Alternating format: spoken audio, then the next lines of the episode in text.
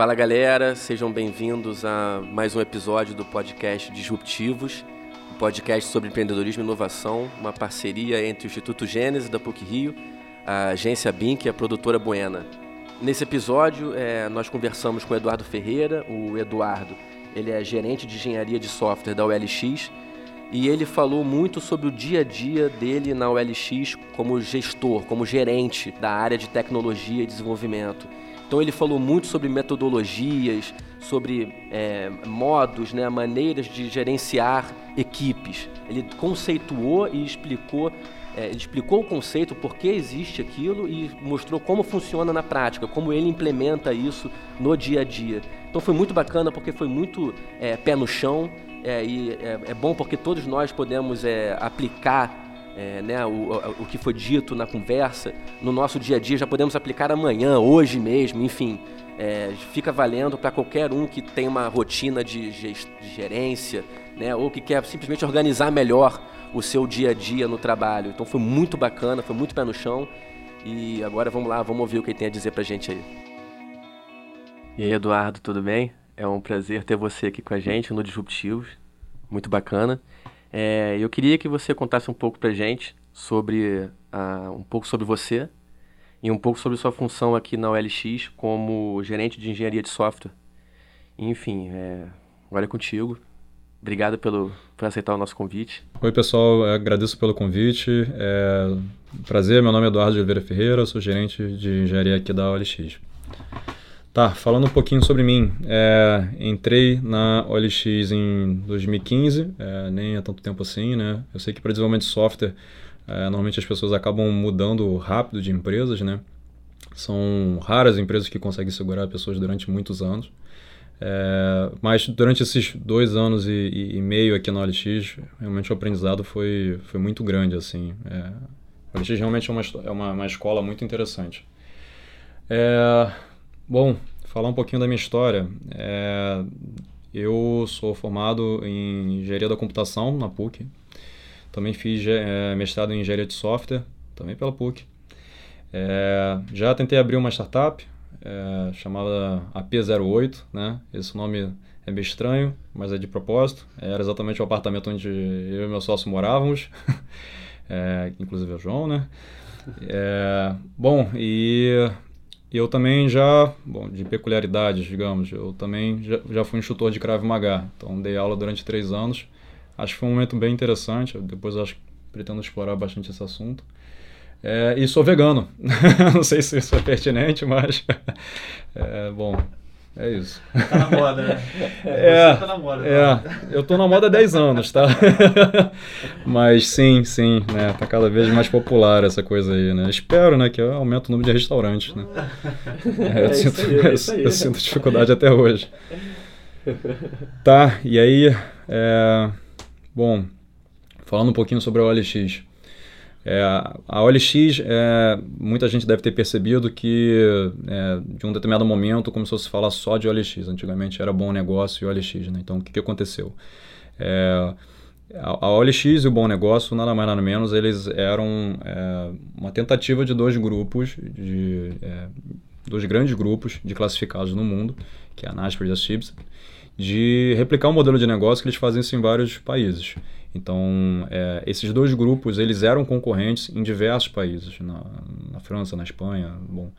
E o Brasil era uma dessas, um, de, um, um desses alvos.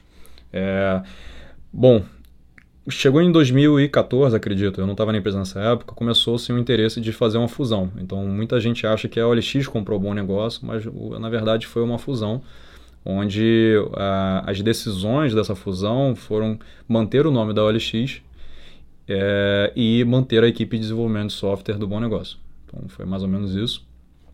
É, isso é, eu não recordo, eu não sei exatamente a data, mas acredito que tenha partido em fevereiro de 2015, acho que é, eu entrei acho que dois meses depois. E é, essa fusão realmente foi 50-50. Então, esse movimento de ambos esses caras grandes foi acontecer por todo mundo, porém, eles sempre tentaram definir é, um majoritário, digamos aí, nessa participação em cada um dos lugares do mundo. O que, que eu estou comentando sobre isso. É, é na verdade, o, como é interessante o, a atenção desses caras com o Brasil. O Brasil é um mercado gigantesco. O brasileiro, é, quando eles criaram a OLX e o Bom Negócio, não tinham realmente o hábito de se comprar coisas usadas e vender coisas usadas. É, é curioso assim, eu, eu, por exemplo, antes de entrar na OLX não tinha esse hábito também. E é um mercado gigantesco. Então, a, a criação desse hábito nas pessoas que é uma economia colaborativa, digamos assim, né? Tipo, de você né, reaproveitar coisas que já são usadas, é, é, é, muito interessante. E é muito. e funciona muito em vários países. Então, essa foi a justificativa de ficarem eles com 50-50, porque o potencial do Brasil é muito grande. Tá?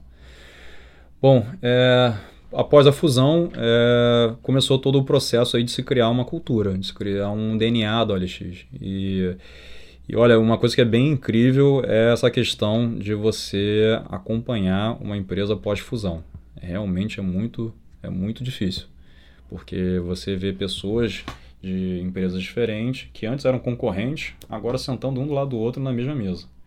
Então, é, não só essa questão, né, esse mindset da competição, mas também é, toda a parte cultural que uma empresa cultivava que é diferente da outra. Então, esse choque de cultura, até você conseguir chegar numa forma homogênea, é, é custoso.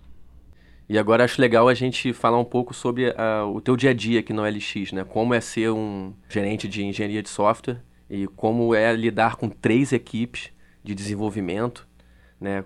Enfim, imagino que sejam muitas pessoas para gerenciar e tudo mais. Uhum. Então é bacana falar um pouco sobre as práticas e os conceitos que te guiam nessas práticas, enfim. É, assim, uma coisa que é importante até falar inicialmente é, eu vou falar coisas que eu aplico no dia a dia e também que eu acredito. Tá? De forma alguma sou um mestre da gerência, de forma alguma, eu gosto bem de deixar claro isso porque é, eu não sei, talvez alguém que se identifique com algumas coisas que eu fale, é, isso é uma coisa completamente humana, tá? Tipo, eu sou uma pessoa normal como qualquer outra e só estou tentando buscar cada vez mais melhorar. Tá. Então, assim, uma coisa que eu acho legal da gente comentar, e a gente vai seguindo uma cronologia, é começando da, da do, do, contato mais simples possível, né? Que é o contato com pessoas, né? Então, é, quando eu comecei a, a, assumir o cargo de gerência, é, foi, foi bem difícil inicialmente tentar definir uma estratégia do que é o meu dia a dia, do que eu realmente tenho que fazer, do que efetivamente é importante para a equipe para é, todas as urgências e reuniões e todas as coisas que surgem do nada não interferirem ali o core do seu trabalho. É, então esse é um primeiro ponto. É, eu acho que é muito importante todo mundo ter esse tipo de questionamento para definir exatamente o que é o básico do meu trabalho, o que não pode ser corrompido, o que eu tenho que fazer não importa a situação. Tá? Então, se tratando de pessoas, uma das coisas que eu achei muito interessante é o one-on-one. -on -one. É, sendo bem sincero, eu não sei a origem do one-on-one. -on -one, Tá? Isso, na verdade, foi uma coisa que é, foi exposta aqui na OLX e eu achei muito interessante. Do que se trata um one-on-one? -on -one? Nada mais, nada menos. É uma conversa que você tem com alguém do seu time periodicamente. Então, pode ser a cada semana, a cada duas semanas. No caso, eu faço a cada duas semanas. E eu gosto muito de começar essa reunião falando, vamos dizer, me fala aí os highlights, né, os, os pontos principais desde a última vez que a gente conversou. Né? É, por que isso eu acho legal? É incrível como é que o one-on-one é uma ferramenta de é, antecipação de problemas. Tá? É, eu, sempre digo isso na primeira vez que alguém faz um one-on-one comigo. Eu, eu, sinto, é até curioso porque eu nunca fui no psicólogo, mas eu realmente acredito que seja assim. Mas o ponto é, é eu sinto como se fosse a relação de um psicólogo com um paciente. Mas eu não sei quem é o psicólogo e quem é o paciente. Porque a todo momento é, há essa inversão. Às vezes o comentário de uma pessoa faz com que você aprenda e você reflita sobre uma coisa. E às vezes os seus comentários mudam a direção de uma pessoa. Então, começando por esses fatos da semana, a gente vai tentando simplesmente discutir qual foi a compreensão, a sensação, né? E com isso moldando talvez um pensamento. Então, assim, isso é uma coisa poderosíssima que eu vejo, tá? Na, na, fazendo isso com o time, tá? é uma ferramenta que te dá mais, fica mais próximo às pessoas que nela participam e você antecipa o problema porque não só você ajuda a formular melhor possíveis ações que poderiam ter sido feitas, digamos assim, ou até diluir realmente um fato que pode ter sido polêmico e você deu mais contexto, é, como também antecipa alguns problemas. Então, o one-on-one, -on -one, ele faz com que, às vezes, uma percepção de uma pessoa, na verdade, é um alerta para mim, para puxar isso numa conversa com, no one-on-one -on -one de outra pessoa. E daí eu começar a entender melhor o contexto de um problema. Então, é, um exemplo prático disso, né, já que estou sendo tão teórico, é, é, que a minha primeira. O, durante a minha trajetória aqui no LX, eu estou há um ano sendo gerente, mais ou menos, né? E eu participei de cinco times. Isso. O primeiro time que eu participei era com as pessoas de aplicativos da empresa. Mas uh, a empresa, desde o ano passado, a gente começou a mudar o mindset da gerência de os gerentes não serem mais orientados a tecnologias. Então, não ser um gerente para front-end, um gerente para back-end, um gerente para iOS, um gerente para Android, um gerente para apps, no caso. É, isso era meio ruim porque as entregas de alguns projetos eram, eram relativamente não comprometidas, mas havia uma certa, um, um certo retrabalho, um problema, uma falta de alinhamento, porque você tinha diferentes times fazendo uma mesma funcionalidade. Então, se eu vou, por exemplo, lançar um, sei lá, um, o chat, né? foi um projeto.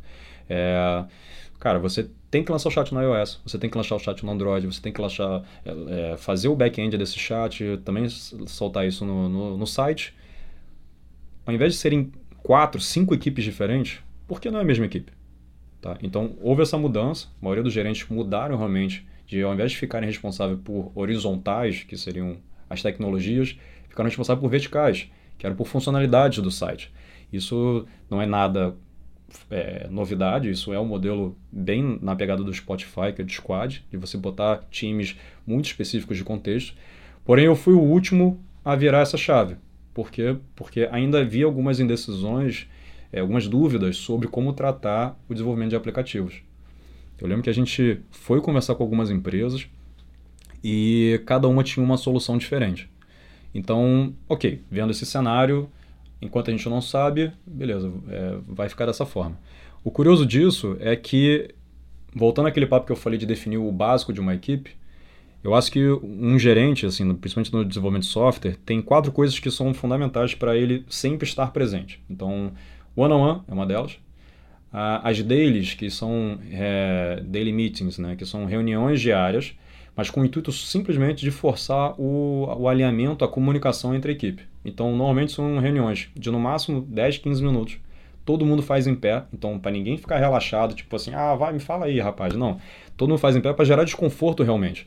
E todo mundo conta o que fez ontem e o que vai fazer hoje. Então, isso é uma coisa interessante por N aspectos. Primeiro, de você ter uma forma de fazer as pessoas trocarem informação.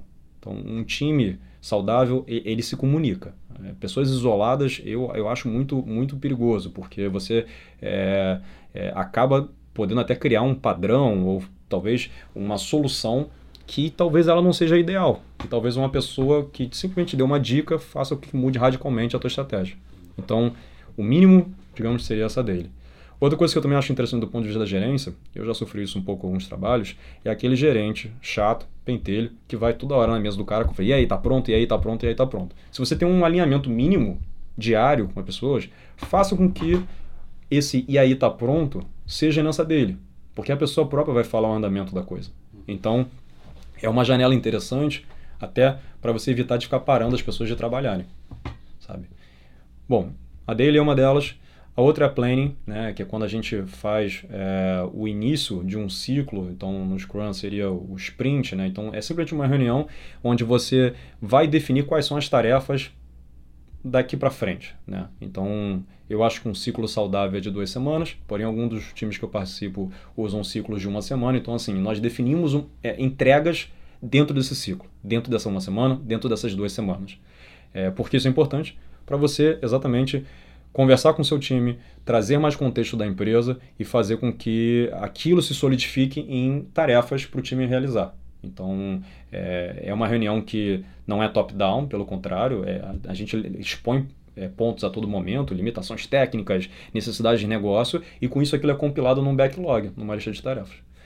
E o último ponto que eu acho também fundamental, e isso é muito da cultura ágil, é a retrospectiva, é o final do ciclo. Então, é muito interessante quando você, no final de um ciclo, você puxa, é, no caso seria uma reunião, que você levanta pontos positivos e negativos desse ciclo. Mas o intuito não é choradeira, é, o intuito é você efetivamente gerar soluções a, a partir daquilo ali. Então, um, vamos supor, é, pô, usamos uma tecnologia tal, não sei o que, sei lá, que pô, a gente achou que seria maravilhosa, muito fácil e tudo mais, um framework da vida, e pô, foi muito ruim. Você pode levantar isso na, na retrospectiva como um ponto negativo. E aí talvez o questionamento é, poxa, será que a gente deveria não sei, pensando, arriscar tanto em tecnologias tão, tão, tão, tão novas? Será que a gente deveria um, observar mais um feedback de mercado, tudo mais, não sei o quê? É, pode ser uma questão de processo também, sabe? Tipo, poxa, eu acho que a gente está fazendo pouca dele. Tipo, gente, as pessoas não estão levantando para participar da dele. É, então, é um momento onde a equipe levanta pontos que ela quer melhorar e também pontos que ela gostou, tá? Isso é outra coisa muito legal no, no, na retrospectiva. Muitas vezes alguém, sei lá, foi muito proativo aquela semana ou resolveu um problema, não sei o quê. As pessoas costumam escrever lá um post-itzinho. Normalmente a gente faz isso com post-it. E aí o nomezinho da pessoa, coraçãozinho S2, não sei o quê. E é legal ir até a mesa da pessoa e entregar isso. Isso, isso é super legal, sabe? É, então, quando eu assumi a, a, a gerência da, do, do, da equipe de aplicativos da OLX, eu listei esses quatro pontos que seriam essenciais. Porém, eram 13 pessoas, ou 11, eu não me engano, eu não, não lembro direito, divididas em sete times. Então, eu tinha um problema grave de contexto. Se você não tem um contexto específico, a, a sua entrega é muito pobre, é muito ruim. Por quê? Porque você não consegue acompanhar nada. Aí uma coisa... Por que eu estou contando essa história? Porque desses quatro pontos, né, é, é, eu tive que ir cortando aos poucos cada um deles. Então, imagina, eu tinha que participar de sete deles diariamente. Então, né, se são sete times, era pô, praticamente uma hora e dez. E às vezes algumas pessoas se estendiam mais, então a dele às vezes virava meia hora. Então, assim, era pô, duas horas diariamente. Então, né. É, que era para ser produtivo acaba deixando de ser. Sim, o que era para ser, sabe, fácil, rápido, não sei o quê. É. Para mim, não, porque eu era o cara que ficava ali todo, ah. toda, né? E, e, não só isso, era tanto contexto que às vezes você começava a embolar as coisas. Né? Peraí, esse cara fez isso, não sei o quê. Não...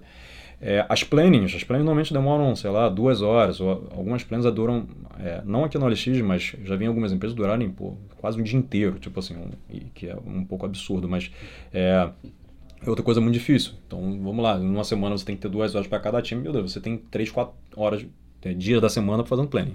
E isso foi aos poucos eu fui observando e é aquela coisa, eu tenho que encontrar uma forma de, de diluir, de, de entregar valor e de participar minimamente das coisas. A última coisa que eu não cortei foi realmente o one-on-one. Então, é, por quê? Porque era uma forma de eu saber como as pessoas estavam, é, estavam nos times, entendeu? É, então, essa foi a primeira experiência, né? Tipo, é, eu achei até curioso porque é, eu comecei a perceber que meu eu poderia entregar muito mais valor do que na minha situação atual. E aí até conversei com o Bernardo Carneiro, que é o nosso CTO e tudo mais, aqui, que a minha função não fazia mais sentido. É até engraçado porque meus pais, você, você está pedindo para ser demitido, e não é isso, é realmente gerar mais valor para a empresa, tá? E com isso houve uma necessidade de negócio que surgiu também num, no momento seguinte, que aí eu tive que realmente ficar à frente de um time, e aí se configurou essa relação do gerente de engenharia ficar focado num contexto só. Mas é, se falando de, de, de, equipes, hoje, com as três equipes que eu participo, é, eu, é fundamental eu participar de todas essas quatro cerimônias. Tá? E, tipo, isso sempre precisa acontecer. Então, é, em casos muito, muito, muito raros, é que realmente eu tento não participar, sabe? É, é uma forma de você saber como a equipe está andando, é uma forma de você estar tá no dia a dia com as pessoas.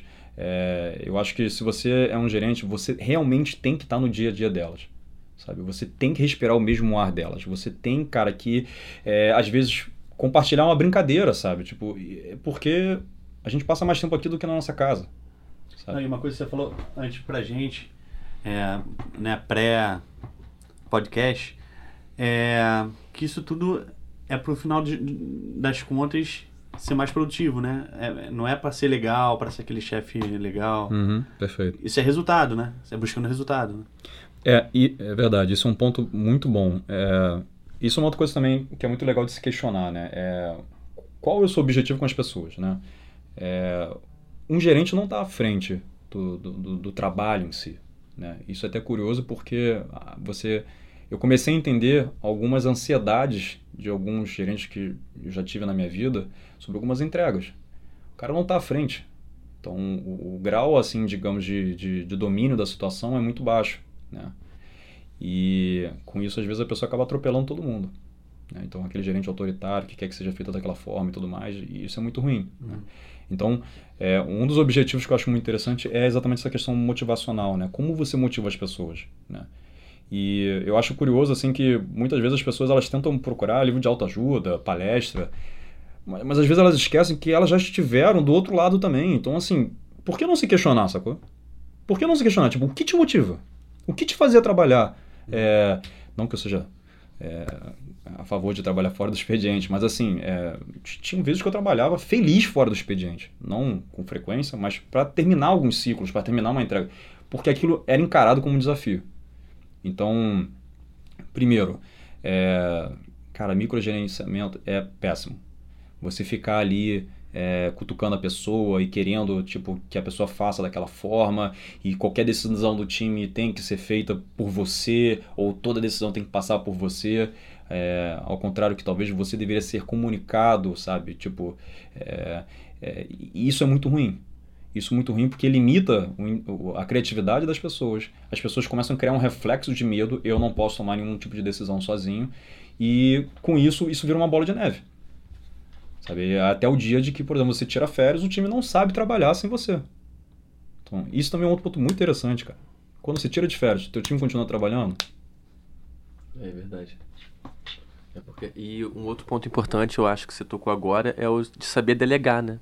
Sim. De saber confiar nas pessoas que estão trabalhando com você e saber delegar os trabalhos, né? E não ficar pegando tudo para você, né? E ficar, como você falou, ficar mandando em tudo, ficar opinando em tudo, quer dizer, tem o seu crivo ali, né? Tem o crivo, mas a equipe inteira tá, na verdade, a equipe inteira que está trabalhando junto em prol de uma, né, de um, de um trabalho. A importância de delegar, né? Se você puder falar um pouquinho mais sobre delegar tarefas e porque como imagino que seja difícil porque você tem que deixar na, na, na, mão das pessoas e sim, sim. é um pouco de desa, é o desapego, né? De saber desapegar. Não, e, e, e, e assim, você até... Bom trocadilho. É, tá trocadilho, trocadilho. O slogan, né? É. Perfeito, né? Olha como é que se encaixa na vida de todo mundo. É, cara, uma coisa até que eu acho interessante é ver a minha trajetória na, na OLX e, e também até na... É, quando eu tentei abrir minha startup, né? É, eu me acho uma pessoa muito metódica e quando alguém vem com uma opinião diferente, é difícil você destruir o padrão que você acabou de criar na sua cabeça. Né? É, e assim, realmente, é, quando eu era, quando eu estava desenvolvendo, algumas discussões eram muito calorosas, porque é difícil largar ali o ponto que você defende. É, e assim, depois que eu assumi a gerência, que eu comecei a ver que o quanto isso é ruim, né? O quanto você às vezes tentando ali é, traçar uma linha reta, né, de, de, de, você chegar num ponto do mais rápido possível e por isso você tem que usar arquitetura tal, você tem que usar boa prática tal e tem que ser assim, tem que ser assim.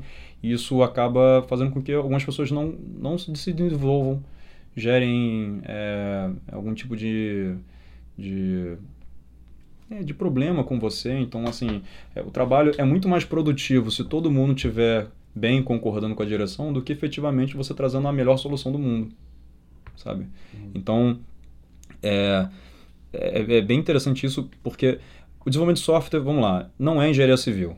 Né? Isso é uma coisa que muita empresa não entende, não entende mesmo, assim. É, é, é pelas estimativas que são dadas. Ah, não, a gente faz isso em três meses, né? baseado em nada, né? E por que essa comparação com engenharia de software? Porque, com, desculpa, com engenharia civil, é porque nós não criamos a mesma coisa sempre. Nós não somos experts em construir uma ponte uma cadeira, sabe? É, assim, é muito engraçado porque, vamos supor, é, por que a gente não usa Fordismo, por exemplo? É, por que a gente não bota é, uma linha de produção, vários programadores assim, linha de produção, e vai, vai, vai, vai, vai, vai, vai, vai, vai, vai, vai, vai sendo...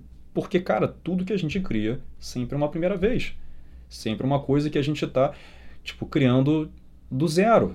Que a gente normalmente não tem um domínio muito grande sobre aquilo. Porque, afinal de contas, se você for criar software o mesmo para sempre, cara, tem algum problema. Então, do ponto de vista de uma fábrica, seria mais ou menos o cara que faz um molde para fazer as formas. O molde, o protótipo, é muito mais difícil do que a peça fundida, que simplesmente entra metal ali e pronto. Entendeu? Então, quando você faz o molde, você depende muito do cara que faz o molde.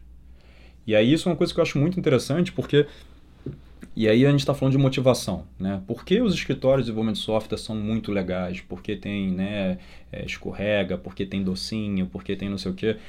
Para te deixar à vontade. As pessoas, o desenvolvimento de software, ele exige criatividade.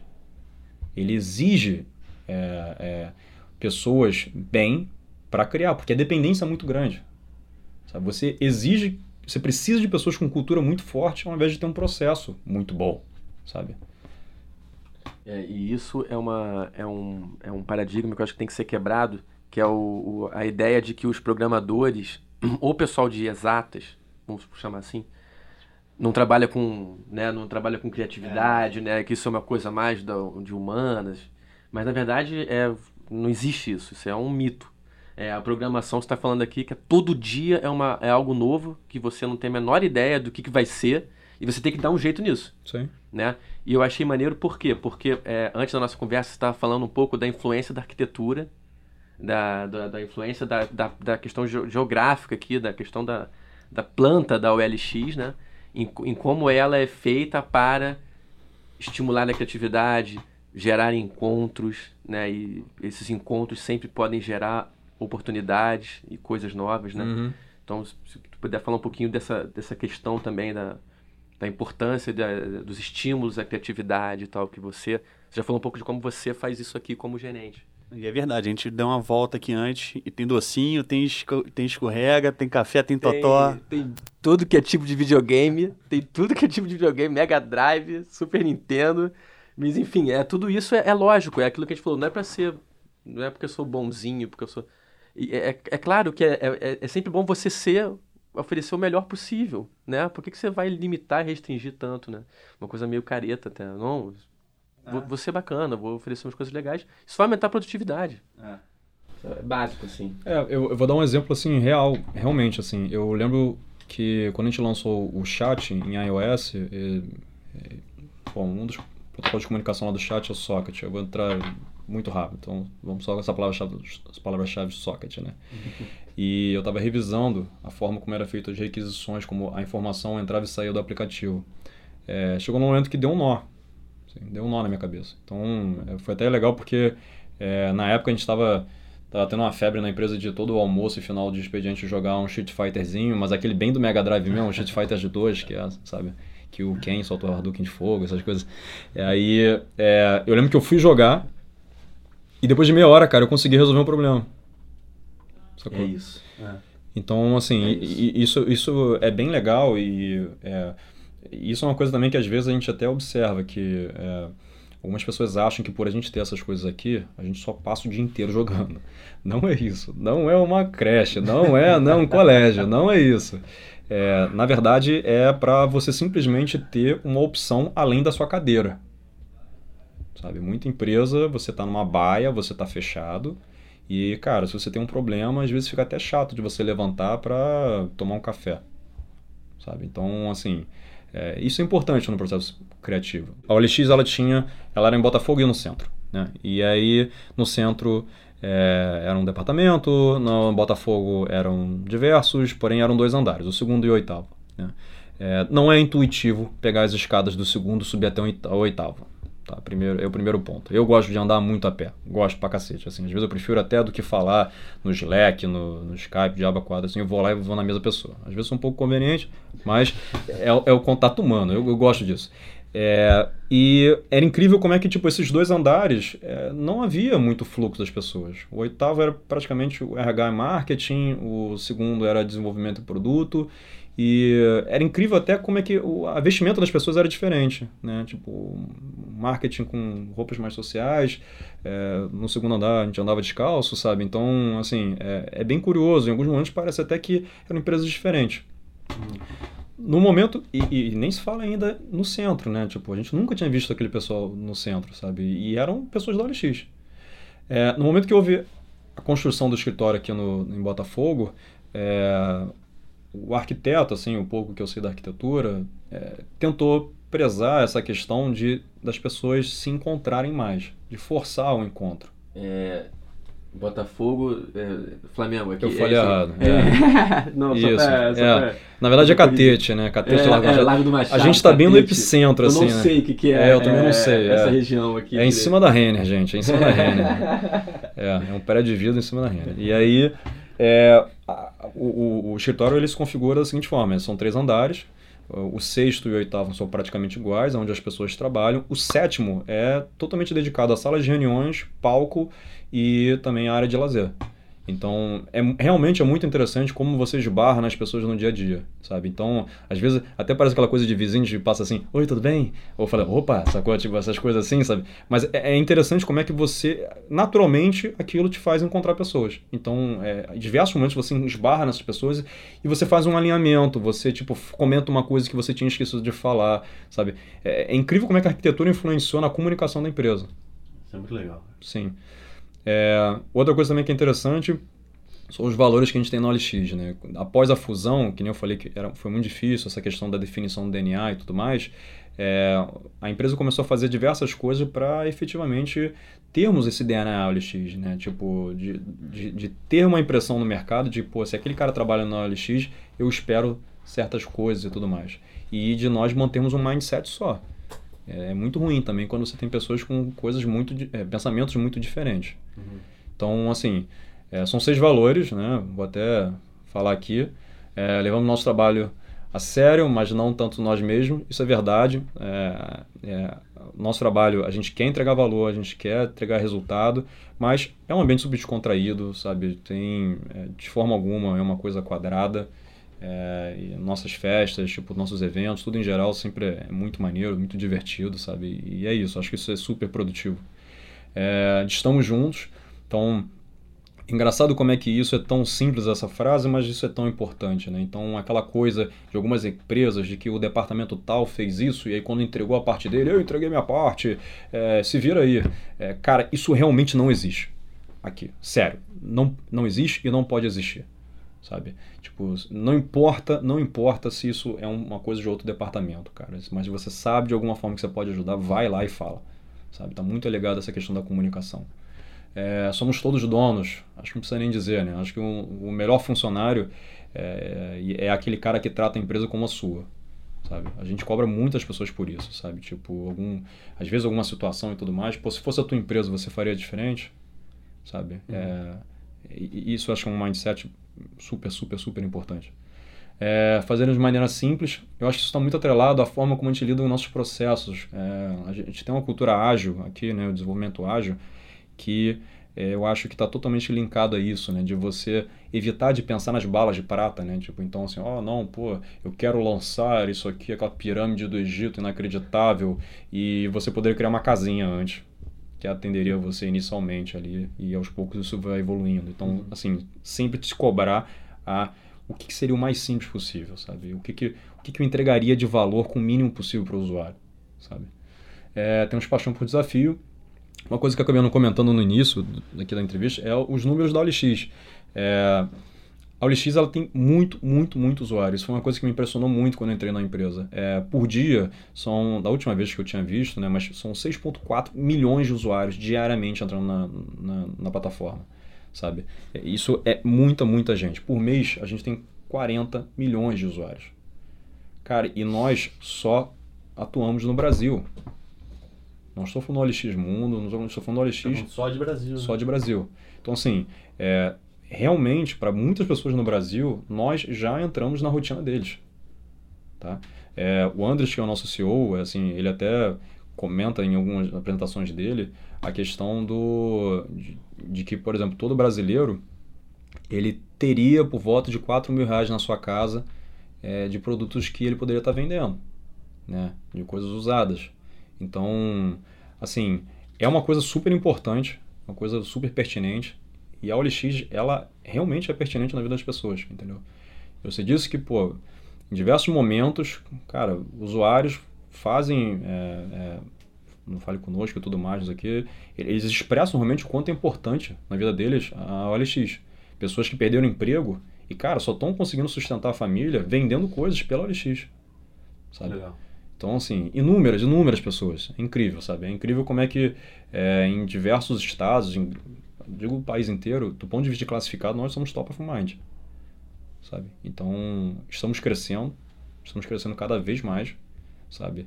Temos ideias muito maneiras que a gente quer botar em prática, muito mesmo, e a tendência é só crescer mais. Então, é muito legal quando você trabalha com uma empresa onde você tem esse tipo de, de impacto social, sabe? Porque, uhum. principalmente em termos de crise, isso é uma coisa muito curiosa. Em termos de crise, a gente cresce. Porque as pessoas ficam com menos dinheiro, as pessoas têm que se virar cada vez mais. Isso é uma solução, né? Sim, exatamente. A gente meio que proporciona essa ponte aí da pessoa que quer vender encontrar a pessoa que vai comprar. Bom, e o último é fazer o nosso usuário sorrir. É, sim, a gente tenta bastante, é o nosso foco, sempre. É, um dos exemplos, cara, que a gente está, é um puta movimento que a gente está fazendo na empresa, isso já tem acho que um ano e meio talvez, eu não sei direito o prazo, é o Move to the Cloud, né? É, a gente vinha sofrendo muitas instabilidades, é, a gente herdou uma, uma, uma arquitetura monolítica e também é, que não seguia alguns paradigmas de desenvolvimento de software, como por exemplo o cloud e tudo mais. E é, é realmente bem, bem curioso você fazer mudanças drásticas na, na sua infra, na sua arquitetura, garantindo um volume desse de acesso. Então, assim, sendo bem real, é claro que em diversos momentos tiveram uma certa instabilidade e tudo mais, é, mas hoje nós estamos bem próximos de fechar esse ciclo de mover tudo para a nuvem. Então, assim, por que eu estou falando isso sobre o usuário sorrir? Isso mostra tipo, mais estabilidade, mais negócios sendo feitos e não sendo interrompidos por, por algum tipo de instabilidade. Cada vez mais nós tendo mais agilidade para entregar coisas. Então, é, do ponto de vista de correções, como do ponto de vista de funcionalidades, estamos cada vez mais presentes ali com o usuário. Então, bom, esses são os seis valores do OLX. É, uma coisa que é bem interessante é que a gente escreve, está na parede da empresa, nos três andares, esses valores, sabe? Então isso também é uma outra coisa que eu acho muito interessante. No ágil, é, no desenvolvimento ágil também prega muito isso, de algumas coisas serem visíveis. Pode ser o board da sua equipe, pode ser, por exemplo, uh, uma ideia ou um mapeamento de um novo projeto, de um novo produto que você vai criar, cola na parede da sua equipe. Porque a pessoa que passa, vê, olha, se quiser absorve, se inspira. Isso é muito legal. Então, nada melhor do que botar os valores da empresa na parede para as pessoas esbarrarem todo dia, todo dia, todo dia. E aí criando uma cultura.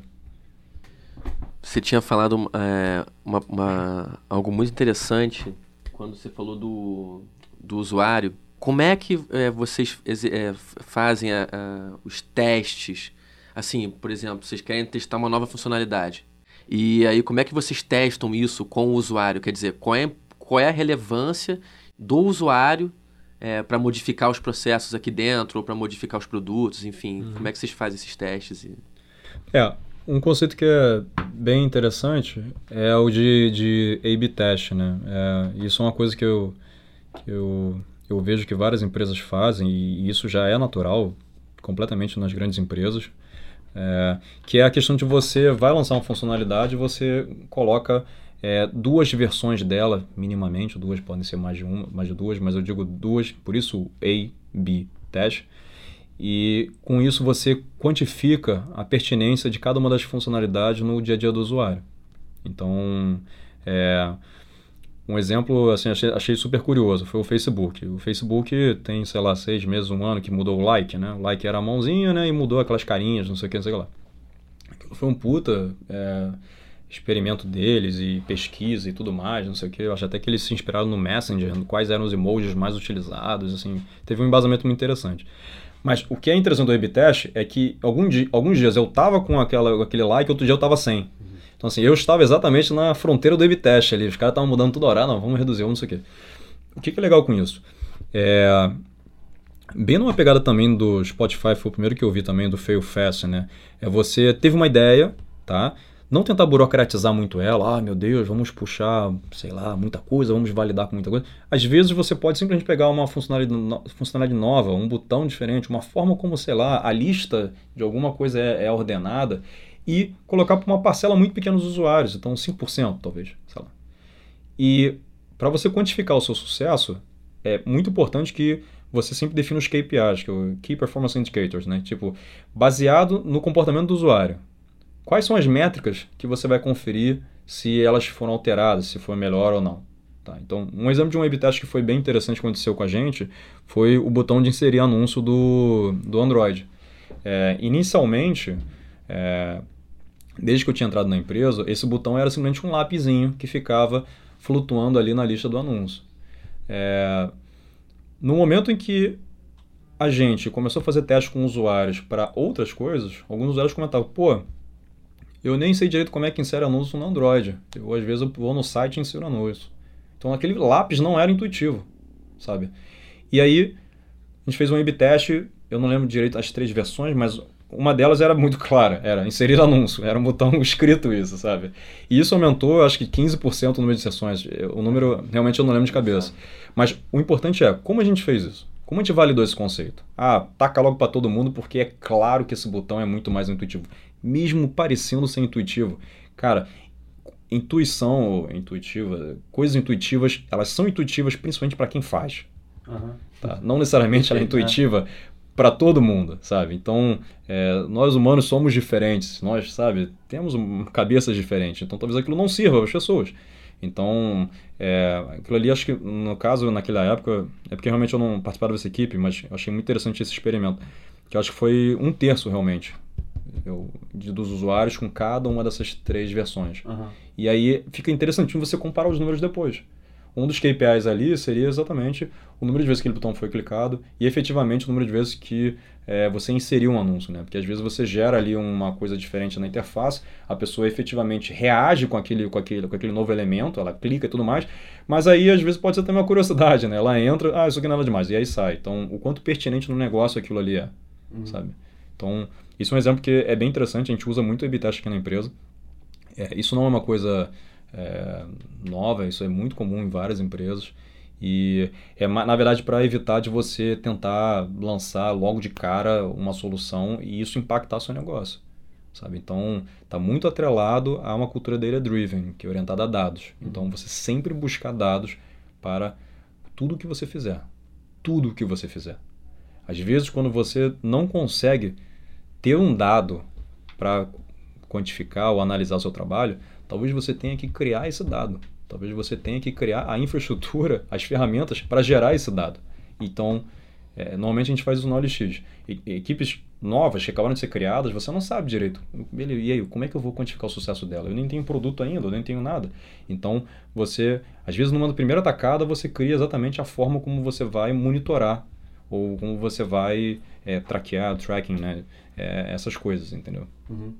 Assim como eu comentei a questão da mudança do gerente, é, a gerência, na verdade, refletia como as equipes eram divididas. Então, é, inspirado no modelo do Spotify, assim, é, é, eu acho interessante que a gente não segue ele a rigor porque nós encontramos aí um caminho nosso, né? Mas é, inspirado, o que está por trás da ideia do Spotify do Squad, né?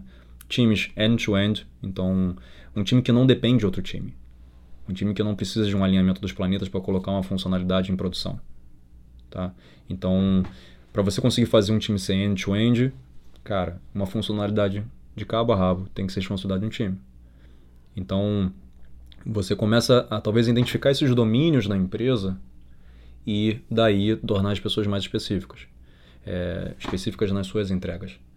Então, é, quando começou a ter essa mudança, foi muito interessante porque esse, é, esse conceito do Spotify já perambulava pela empresa, já era coisa comentada, que era interessante. O time que eu acho que não, não aparecia, a oportunidade, né? Tipo, é, às vezes muita urgência, muitas entregas, né? Às vezes não fica tão, tão fácil, assim, tão intuitivo você decidir uma mudança. Uhum.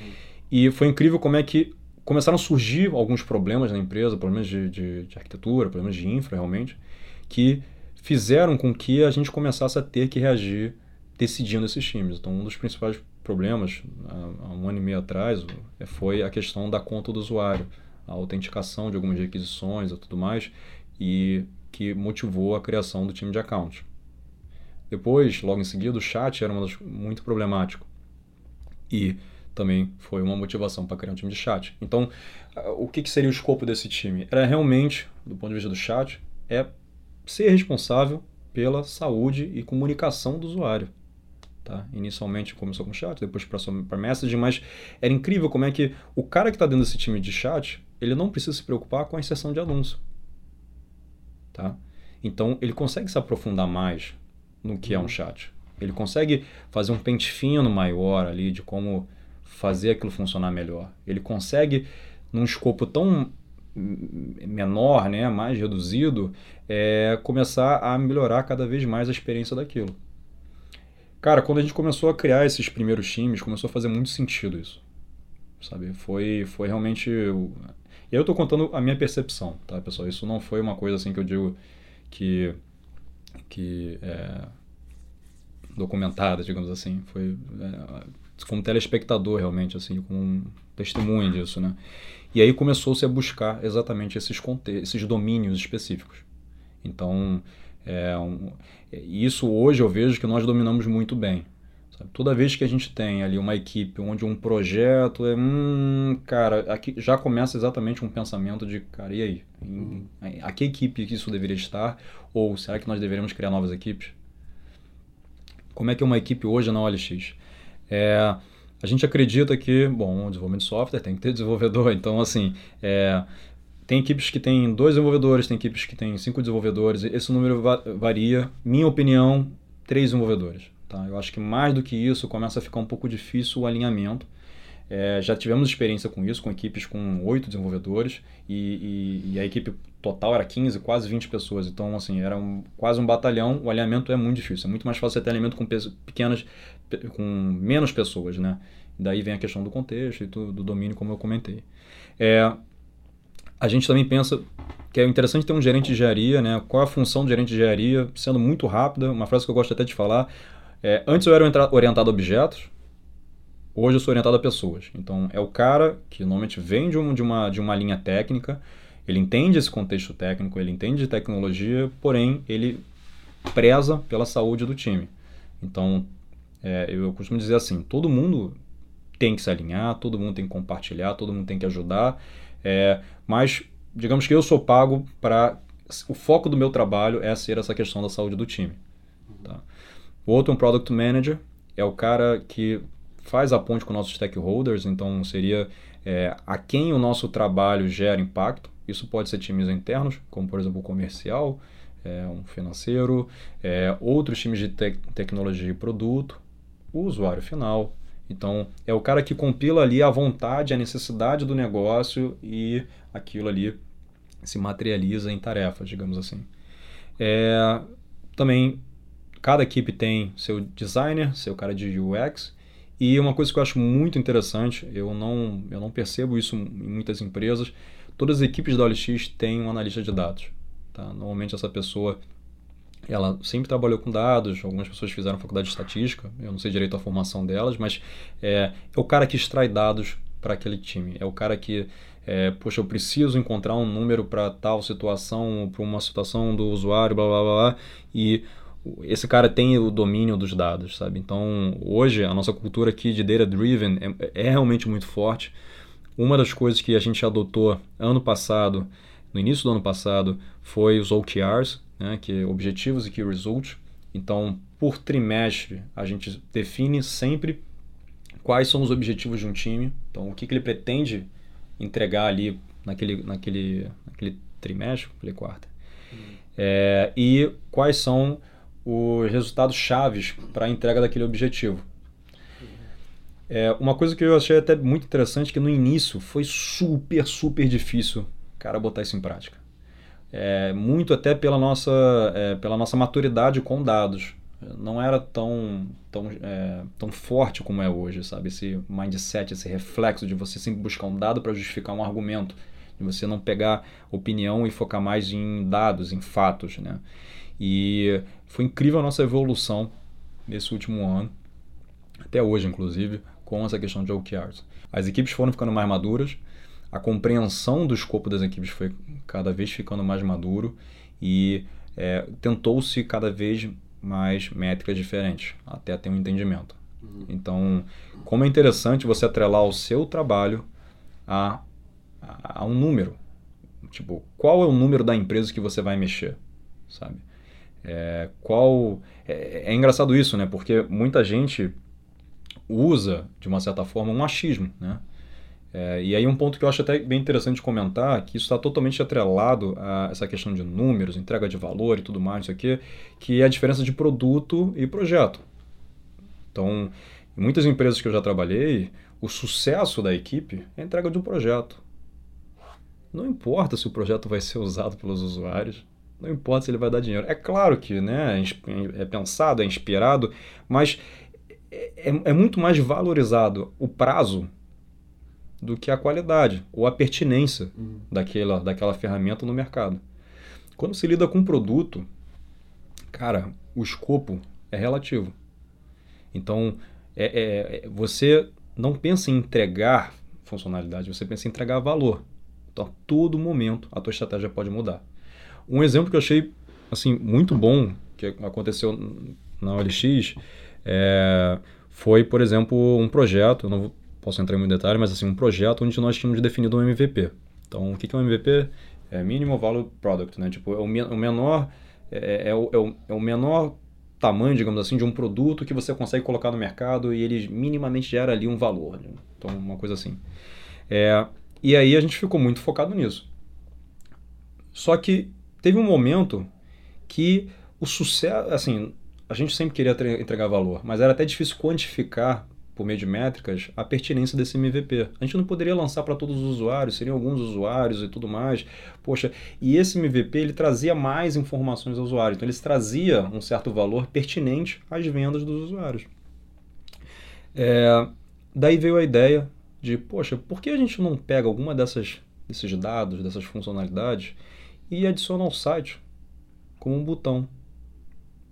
Você baixar um relatório é praticamente o mesmo dado que a gente estaria entregando no MVP, mas, sabe, dá para a gente adiantar algumas coisas, alguns serviços, que vão ser utilizados depois, e a gente já entrega logo algo para o usuário que está que, que tá reclamando, que precisa, que, que faz a diferença. Então, na minha opinião, isso foi um ótimo exemplo de como você trata, sabe, uma entrega como produto e não como projeto. Sabe? Se o sucesso fosse simplesmente uma entrega do MVP, é, chega num momento que às vezes as pessoas podem até ficar cegas que tem que cumprir um prazo, né? Então, é, isso é um ponto muito interessante, sabe? Tipo, das pessoas tentarem perceber isso no trabalho delas, sabe? Qual é a definição de sucesso do trabalho delas? O que define efetivamente o seu sucesso? É agradar seu chefe? É agradar o cliente?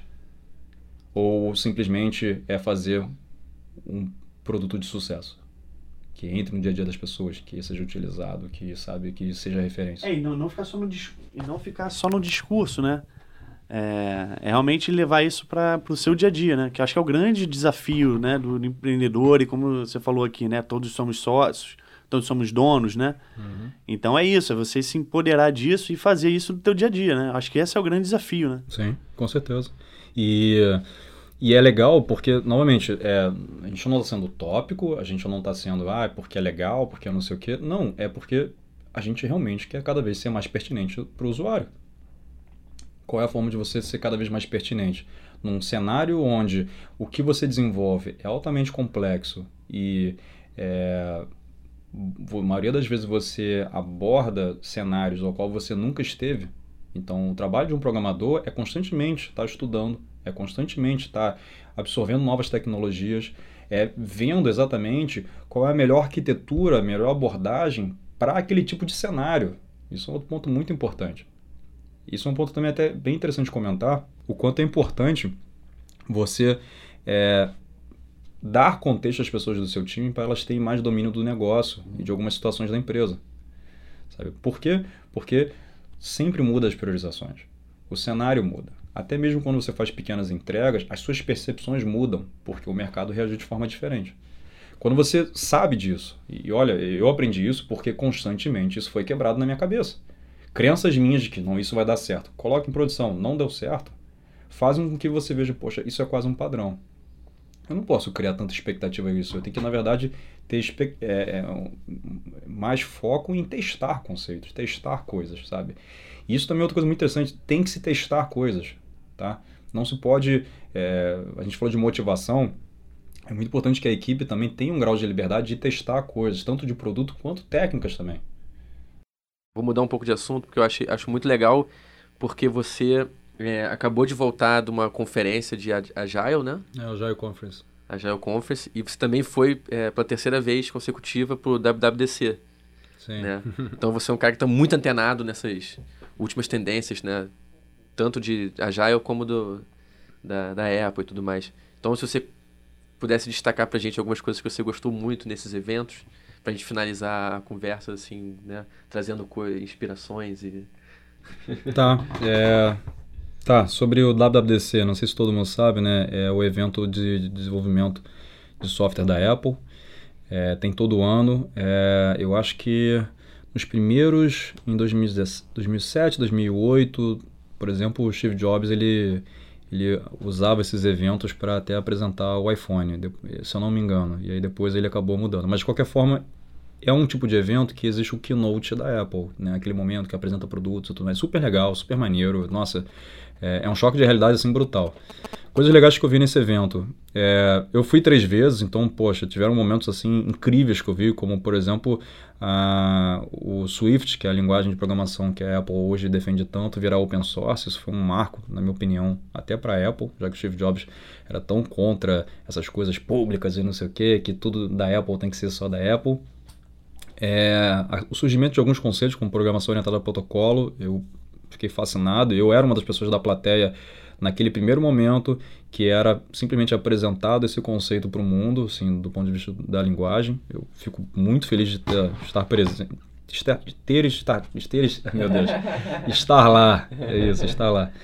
É, e aí, é até engraçado, é, nesse ano, além de várias tecnologias legais, como é, realidade aumentada, tipo, é, teve um, duas apresentações que eu achei fantásticas. O WWDC, ele é o dia inteiro de trilhas técnicas, então novos frameworks, novas soluções da Apple e tudo mais para desenvolvedores e também para designers, né, novos conceitos.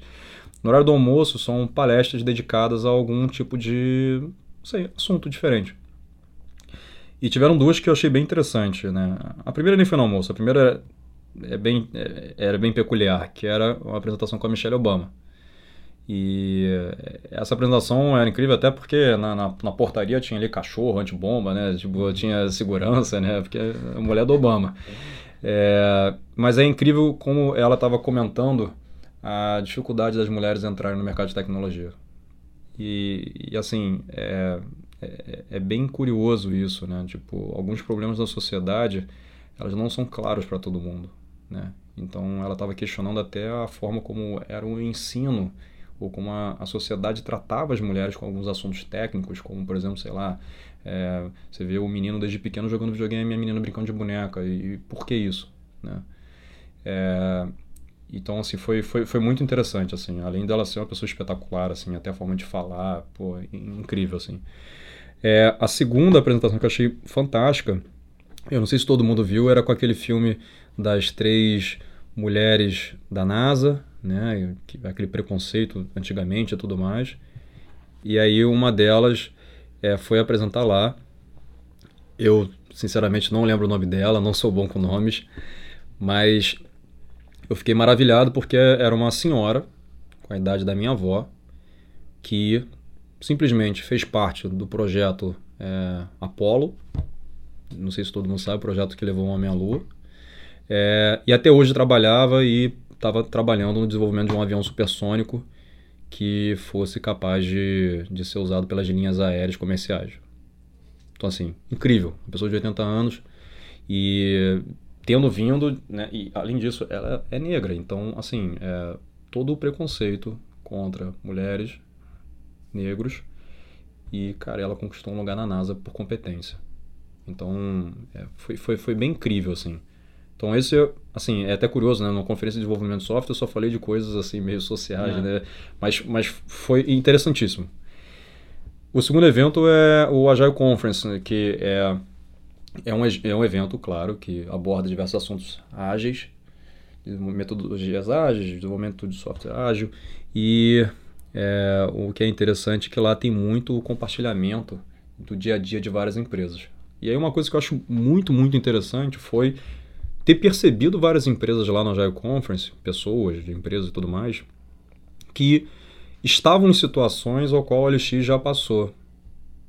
O mesmo cenário, sabe? Tipo, times gigantescos, é, não tem dados para nada, é, não tem quase nada automatizado. Então, assim, isso foi muito curioso porque eu acho até que nós brasileiros a gente é, se coloca no patamar abaixo do resto do mundo é, em relação à qualidade do nosso trabalho, sabe? O Brasil, eu vejo que ele é um dos principais, um dos grandes problemas, principalmente na nossa área, é a fuga de cérebros do Brasil.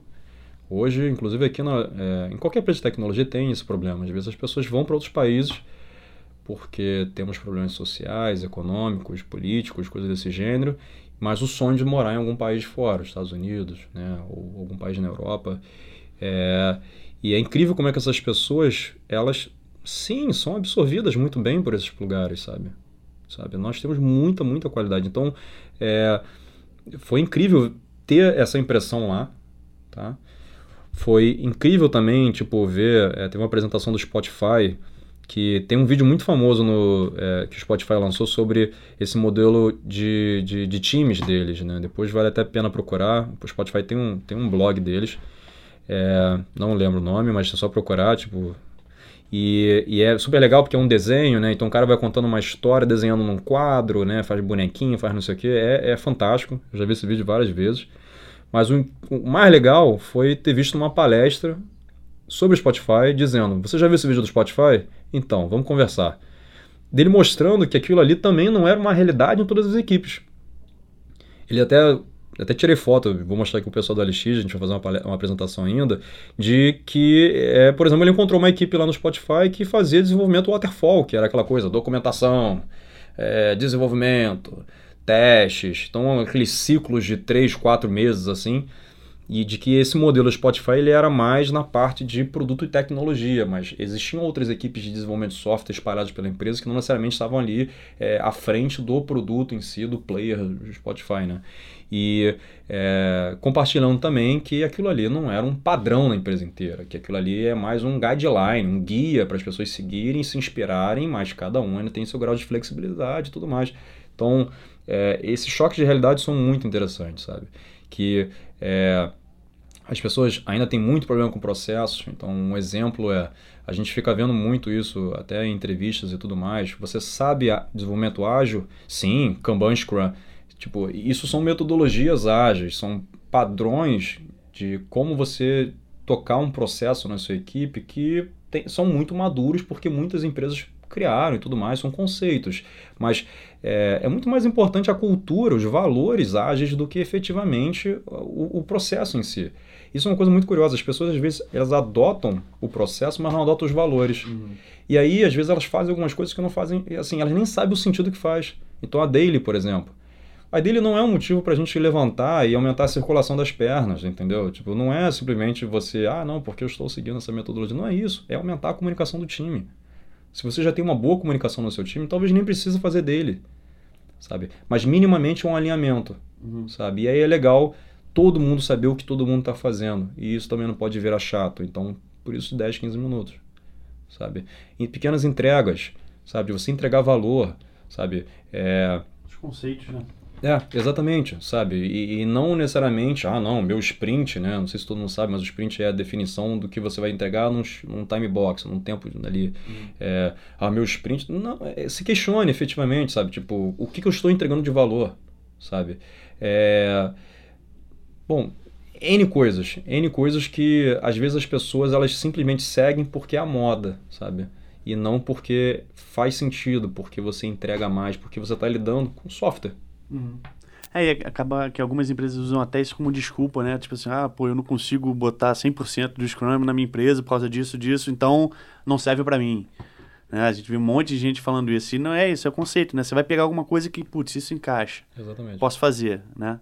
É, é, se se adaptar e, na verdade, porra, onde eu posso ser mais produtivo, né? Onde a minha empresa pode criar mais valor, né? Para o cliente. É, e é, é, adaptar é uma coisa incrível que você falou, porque é ágil exatamente isso. São pequenos ciclos que você tenta entregar algum valor, testar alguma ideia e você avalia isso no final. No caso, é como eu falei lá no início da, da, da, da, entrevista, a questão da planning, que é o início, é o planejamento do que você pretende entregar de valor, e o final, a retrospectiva, sabe? O questionamento do que você realmente entregou, uhum. sabe?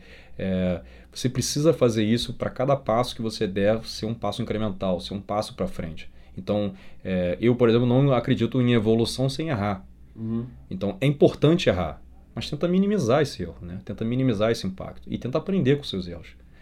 É, então, assim, é, é, isso é fundamental.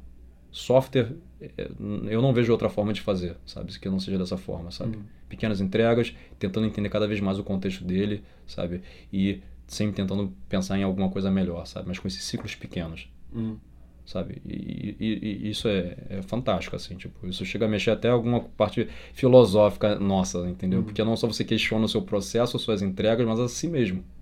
O que, que eu tenho que melhorar? O que, que eu poderia ter feito diferente? Como é que eu poderia ter falado com uma pessoa diferente? Uhum. Sabe? Então, quem nunca teve contato muito com isso, vale muito a pena. Eu acho que é bem, bem interessante. Pô, acho que foi muito bom, né? E muito bom, assim, ver acontecendo. Porque a gente vê muito livro, a gente vê muito vídeo, a gente vê muita coisa sobre as, é, é, as ferramentas, né? De, de ágil. É, mas, né? A gente vê a coisa acontecendo e a gente aqui dentro, você entra no escritório, você entra no, no OLX, você vê realmente as coisas ali, né? Você vê na prática as coisas acontecendo. A gente passou aqui, sei lá, 15, 20 minutos visitando. E realmente, os quadros estão nas paredes, as pessoas estão circulando, tudo acontece. É, e é, é, a teoria virando prática, né? Isso é muito legal, cara.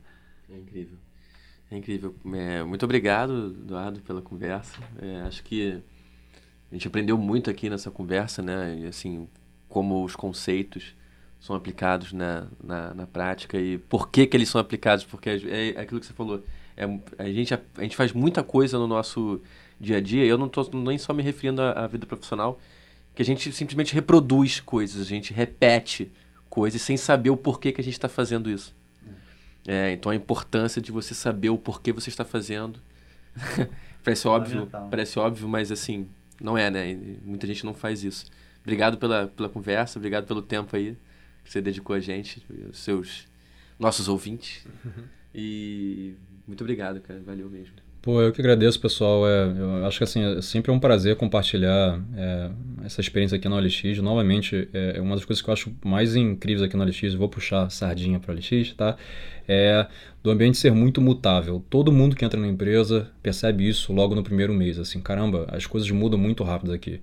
E olha, mudar tendo uma boa justificativa é bom, sabe? Sempre, sabe? Ninguém evolui, ninguém cresce, ninguém amadurece sem mudar. Isso é simples. Então é até bom você se questionar do ponto de vista de, poxa, nesse último ano, será que eu mudei a forma como eu penso? Sabe? Então, ter esse questionamento de sempre melhorar, sempre alguma coisa pode mudar, sempre ali você faz uma, uma melhoria, uma tunagem, sabe? Tipo, para aquilo ali cada vez performar mais, tem que fazer parte do dia a dia. Porque se não fizer, cara, você começa a perder o, o tesão pela coisa, o objetivo, e você começa a trabalhar realmente trabalho como trabalho, sacou? E não é isso que a gente precisa daqui. Legal, valeu, Eduardo. Obrigado, cara. Valeu, pessoal. Então, galera, espero que vocês tenham, né, esperamos que vocês tenham gostado da conversa com o Eduardo e que vocês já comecem a colocar em prática ontem o que foi dito. E não esqueçam de acompanhar a gente nas redes sociais, o nosso Facebook, né? É facebook.com/barra podcast disruptivos. O nosso e-mail para vocês entrarem em contato com a gente sugerindo pauta, sugerindo entrevistados, enfim, é podcastdisruptivos@gmail.com. Então é isso, galera. Até semana que vem. Muito obrigado por estarem acompanhando o podcast Disruptivos. Até lá, galera. Valeu!